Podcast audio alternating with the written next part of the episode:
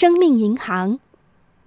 有四个二十岁的年轻人去银行贷款，银行答应借给他们每个人一笔巨款，条件是他们必须在五十年内还清本利。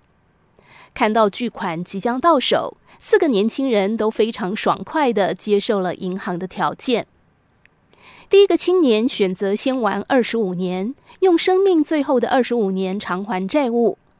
结果，这个家伙到了七十岁还是一事无成，死的时候还负债累累。他的名字叫做懒惰。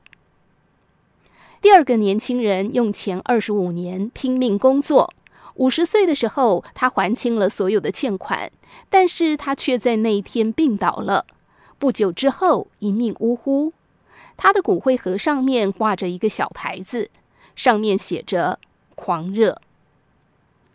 第三个青年任劳任怨，七十岁的时候，即使还清了所有的债务，还是选择继续工作。过了一阵子，他也不省人事了。他的死亡通知书上写的名字是执着。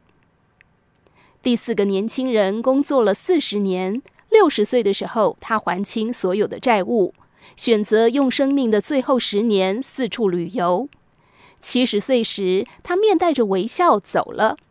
人们都记得他的名字叫做从容，而当年借贷给他们的银行就是生命银行。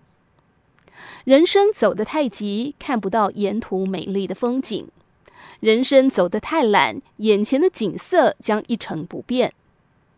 太过懒惰的人会饿死，太过勤奋的人会累死。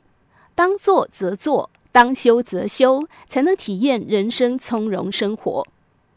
如果把人生比喻为砍柴，老一辈的人有句话说：“磨刀不误砍柴工。”勤奋砍柴是件好事，但偶尔也要休息一下，磨磨手中的斧头，把斧头磨得锐利，下次砍柴时效率将事半功倍。